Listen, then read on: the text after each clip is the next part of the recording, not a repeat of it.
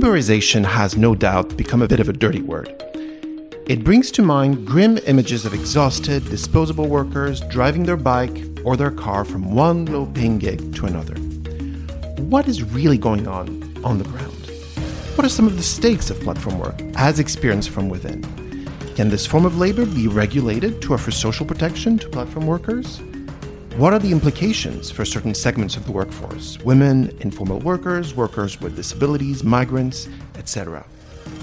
This is Grande Ligne, a podcast on development research by Edition AFD. Today, to try and answer some of these questions, we look at one specific category of digital labor platforms, the one that are location based. Um, in today's episode, we also look at one specific location and we take a virtual trip to the Buenos Aires metropolitan area in the company of Cecilia Poggi. Hi, Cecilia, and welcome to the podcast.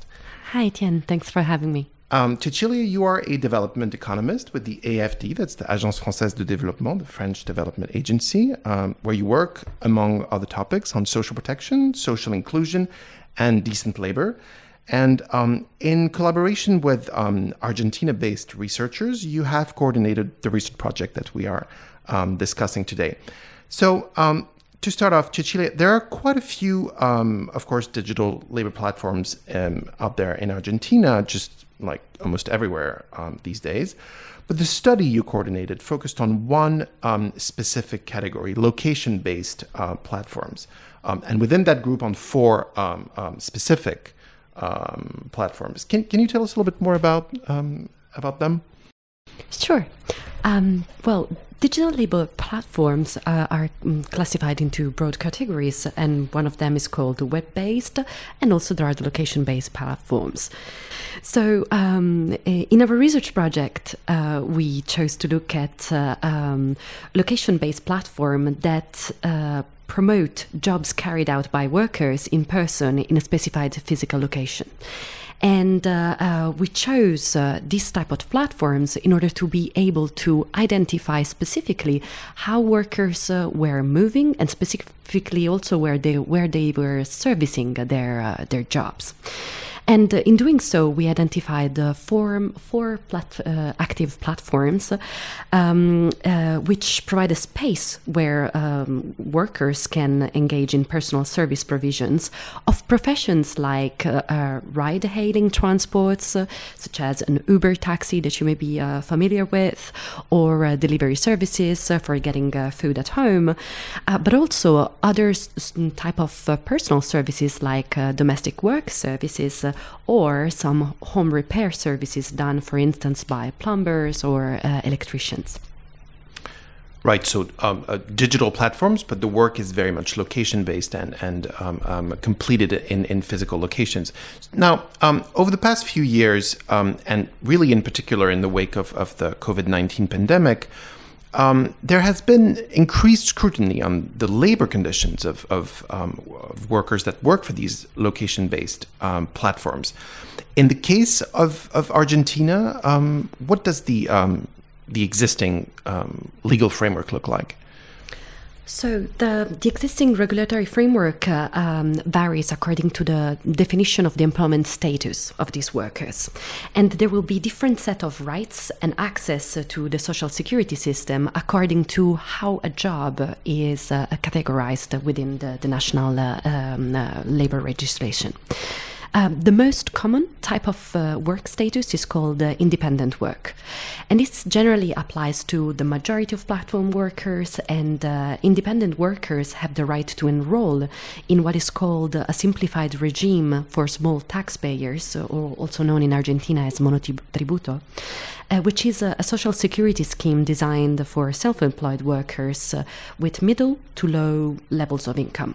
And um, this sector, uh, um, this type of workers uh, um, uh, are uh, able to enjoy this uh, integrated regime uh, in which to make some single monthly payments of a very small co- contribution and then having the right to use for either a future pension or to receive uh, health insurance coverage. Now, does this apply to domestic workers, which uh, make up um, a portion of, of the workforce um, that uses those platforms?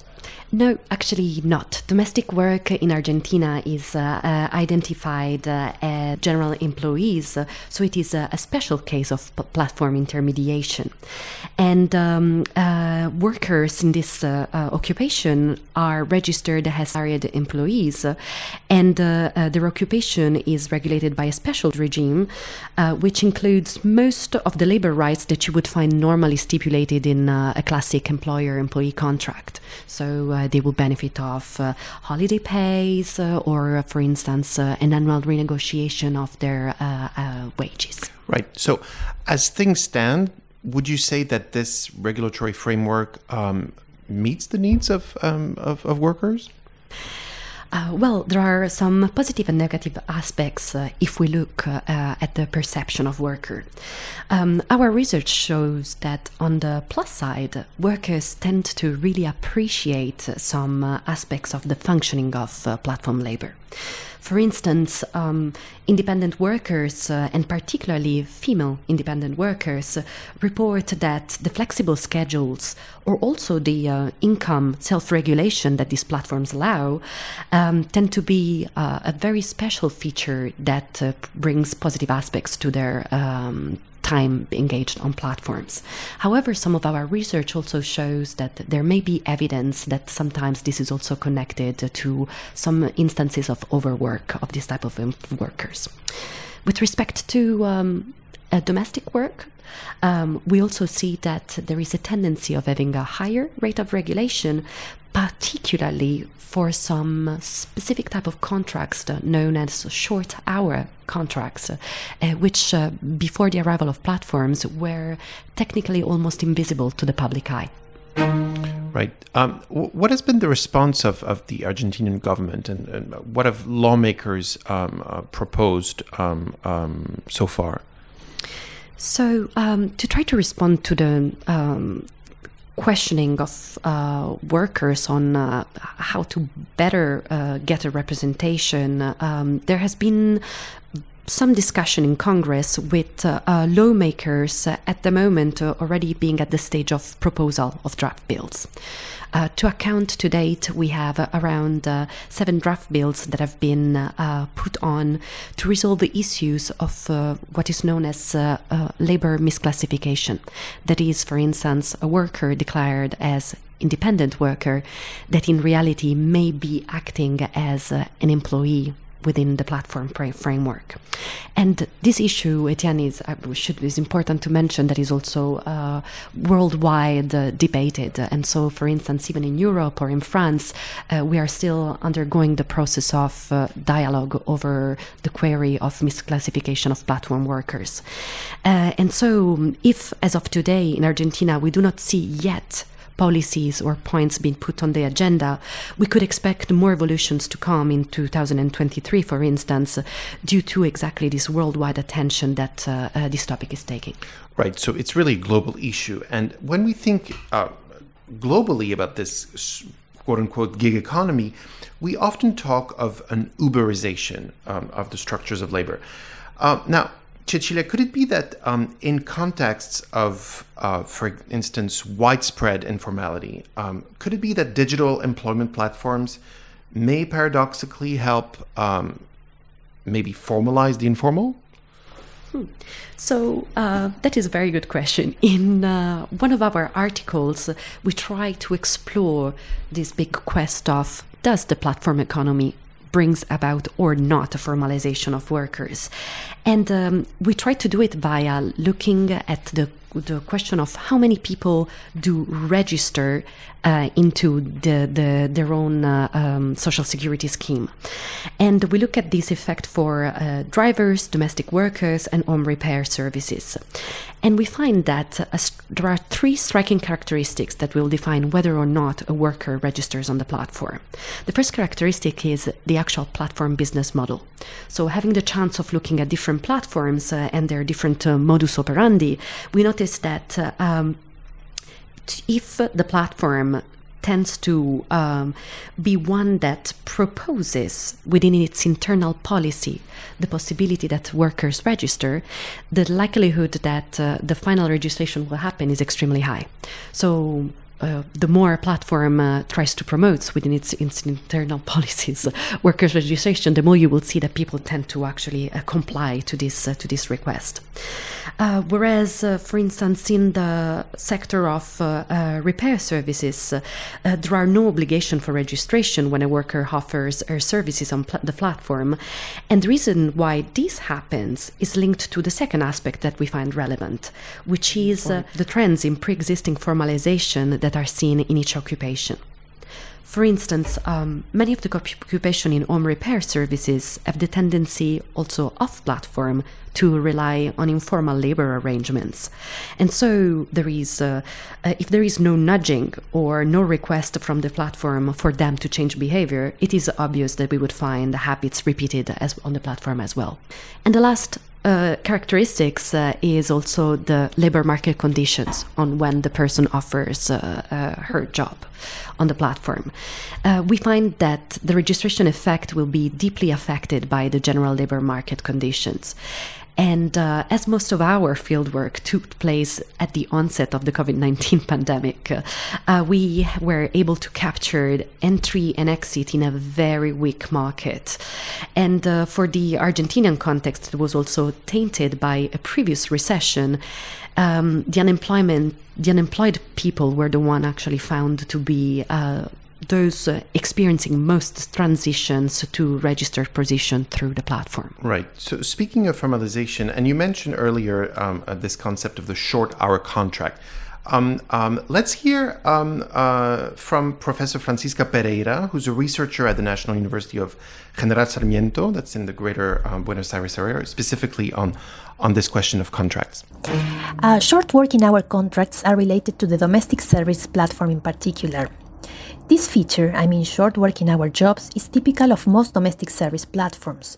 Employers are more prone to hire someone through a platform when the tasks are related to occasional cleaning, something that usually only takes a few hours once or twice per week.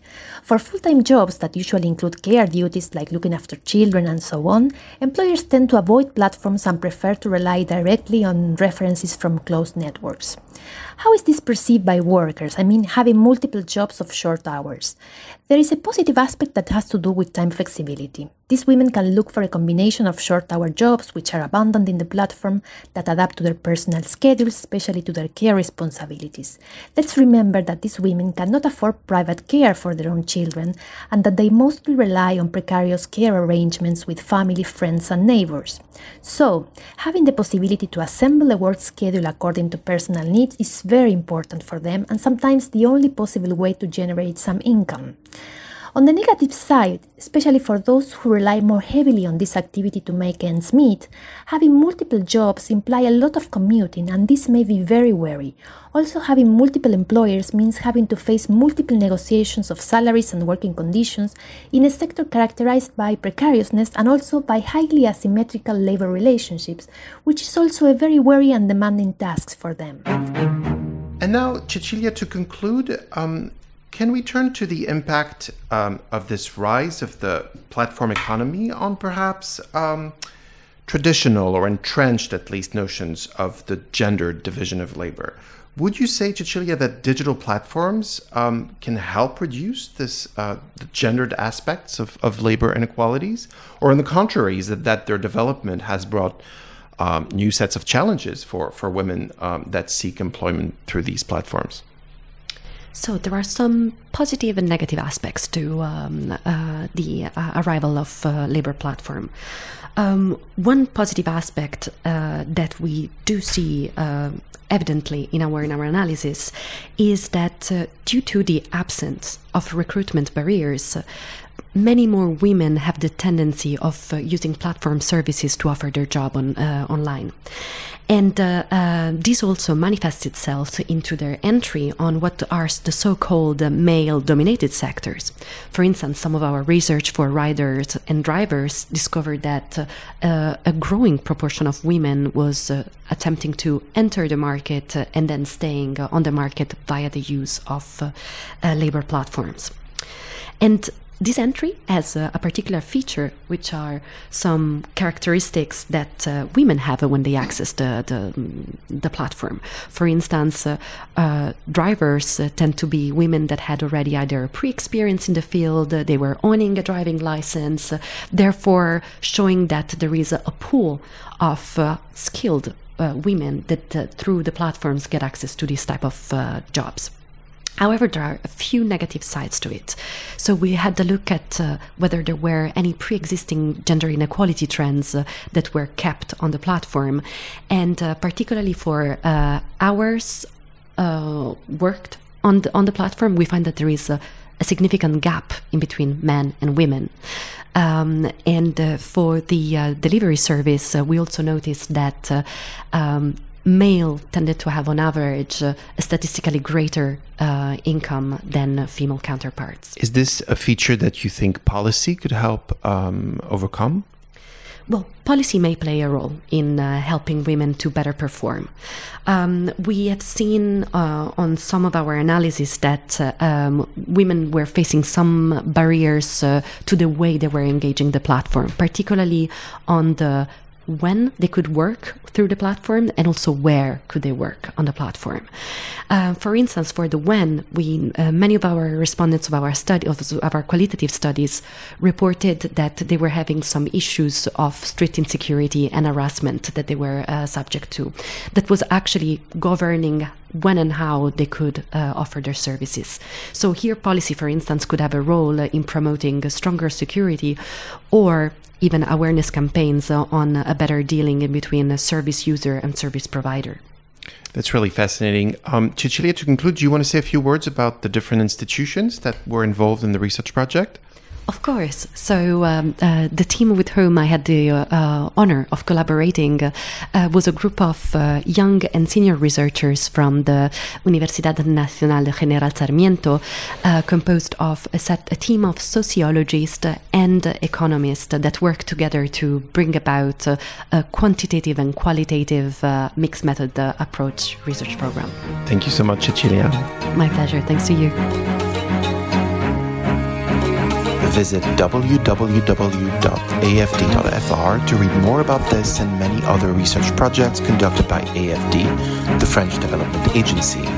This podcast was produced by Elsa Murat, edited by Eric Tauvin, and I am Etienne Charrière. À bientôt!